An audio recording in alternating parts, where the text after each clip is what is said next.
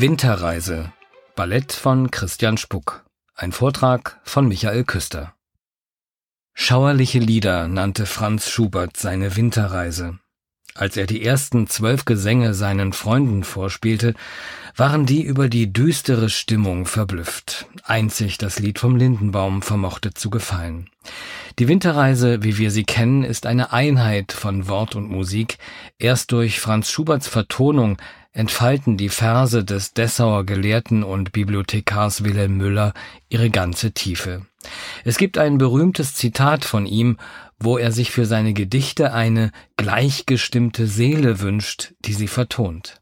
Er fand sie, ohne dass er sie aktiv gesucht hätte, in Franz Schubert. Der war zufällig auf Müllers Texte gestoßen und vertonte sie 1827 in zwei Etappen, ein Jahr vor seinem Tod. Die Gedichte der Winterreise erzählen von einem einsamen Wanderer, der nach einer unglücklichen Liebesbeziehung durch die schneebedeckten Lande zieht. Wo das Problem war, ob er von seiner Geliebten abgewiesen oder von ihren Eltern vom Hof gejagt wurde oder ob er sich vielleicht aus Bindungsangst selbst aus dem Staub gemacht hat, wir erfahren es nicht. Nur dass ihn die weiße Leere der erstarrten Natur mit jedem Schritt mehr bestärkt in seinem Kummer und seinem Selbstmitleid. Einsam wandert der von der Liebe enttäuschte Protagonist durch eine winterliche Landschaft, deren Verlassenheit und Trostlosigkeit ein Abbild seines inneren Zustandes ist. Als egozentrischer Melancholiker bezieht er einfach alles auf sich, beziehungsweise wählt die Objekte so, dass sie als Spiegelbilder und Bestätigungen seiner persönlichen Situation taugen. Heute gilt die Winterreise als Ikone des Liedgesangs, als Höhepunkt der romantischen Liedkunst. An jeder Note von Schubert, an jeder Silbe von Wilhelm Müller haben sich Generationen von Interpreten abgearbeitet. Der Liederzyklus liegt wie begraben unter einem Deutungsberg. Wie kann man den Liedern etwas von ihrer Authentizität zurückgeben? Wie vermeidet man romantische Klischees? Das waren Fragen, die Christian Spuck beschäftigt haben. Ganz bewusst hat er sich deshalb für eine abstrakte Choreografie entschieden. Seine Winterreise ist ausdrücklich kein Handlungsballett. Das komplette Ballett Zürich ist an dieser Aufführung beteiligt. Für all seine Tänzerinnen und Tänzer hat der Choreograf in den 24 Momentaufnahmen anspruchsvolle tänzerische Aufgaben gefunden.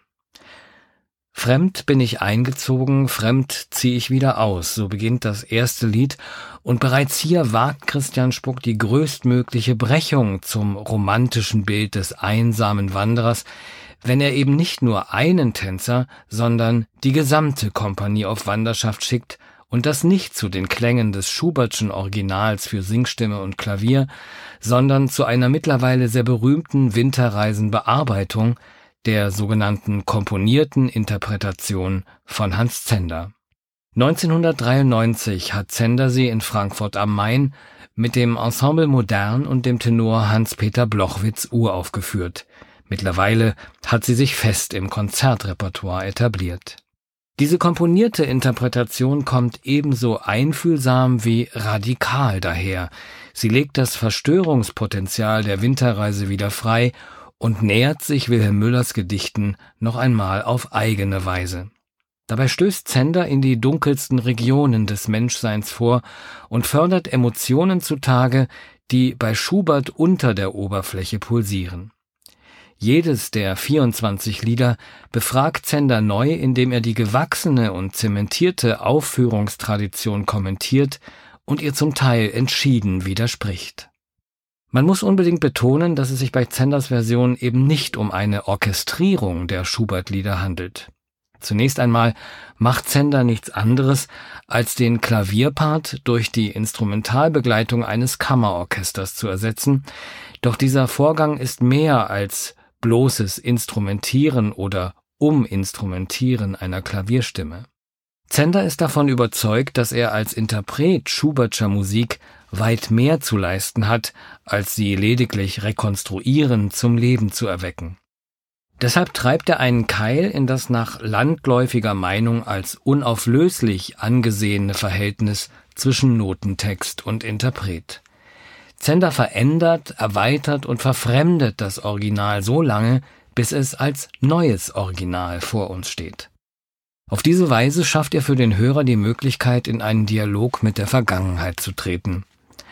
Dabei lenkt er die Aufmerksamkeit auch auf die Keime in Schuberts Musik, die erst Jahrzehnte später bei Komponisten wie Anton Bruckner und Gustav Mahler aufgehen.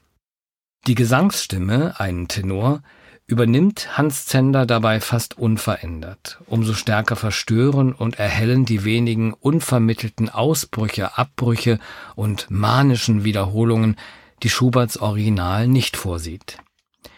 Die Texte von Wilhelm Müller sprechen immer wieder von Geräuschen, von Wind, von klirrendem Eis und rauschenden Bächen.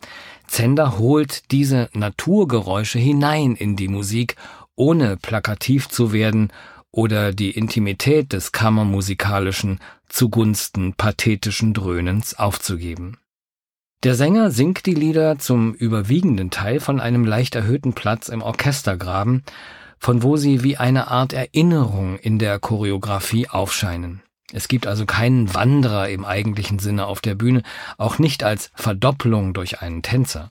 Der Sänger mimt keinen leidenden Wanderer, sondern er tritt vielmehr gleichberechtigt neben die Tänzer und Instrumentalisten und vermittelt die Lieder in ihrer vielgestaltigen Emotionalität. Christian Spuck löst sich vom Kontext der Lieder und geht über das Narrative und die Illustration hinaus, um einen eigenen Assoziationskosmos zu entwickeln. Natürlich spielt diese Winterreise weder in einer Schneelandschaft noch in einem konkreten Innenraum. Weg vom Klischee. Der abstrakte Raum, den Rufus Ditvistos entworfen hat, scheint in seiner wandelbaren Helligkeit und Detailklarheit auf den ersten Blick gar nicht so sehr für den Tanz geeignet zu sein. Doch je länger man hineinschaut, desto mehr spürt man die Kälte, die ihm innewohnt, und kann die Winterlandschaft wahrnehmen, von der der Sänger in der Winterreise singt. Auch Emma Riots Kostüme verzichten auf eine Wintermetaphorik. Gleichwohl gibt es immer wieder Referenzen an das Wandern, zum Beispiel in den schweren Schuhen, die die Tänzer in vielen Liedern tragen. Das Bild des Wanderns nimmt die Choreografie in einer abstrahierten Schritt nach vorn Bewegung auf, die als Leitmotiv erkennbar bleibt und in den verschiedensten Umsetzungen auftaucht. Christian Spuck liest die 24 Lieder als eine innere Reise des lyrischen Ichs auch wenn sie in den Texten eine konkrete geografische Verortung erfahren. Müllers Gedichte leben von ihrer starken Bildhaftigkeit. Für Christian Spuck war das die wichtigste Inspirationsquelle, um eine Bühnenwelt für die Winterreise zu kreieren. Die Wetterfahne, die Krähe, das Irrlicht, der Wegweiser, sie alle finden ihren Niederschlag. Spuck reagiert auf die Texte mit einer Art Collage, wobei er bestimmte Aspekte auswählt, sie gegenüberstellt, verbindet und verwischt. Ein Grundelement der Choreografie ist die Form des Pas de deux. Sie durchzieht das gesamte Stück in vielerlei Gestalt in immer neuen Facetten und ständig wechselnden Tänzerbesetzungen. Diese Duos scheinen die ja offenbar nicht unkomplizierte Beziehung des Wanderers zu seiner namenlosen Geliebten zu spiegeln. Immer wieder scheinen diese Reflexionen über harmonische und gestörte Zweisamkeit wie Erinnerungsbilder auf.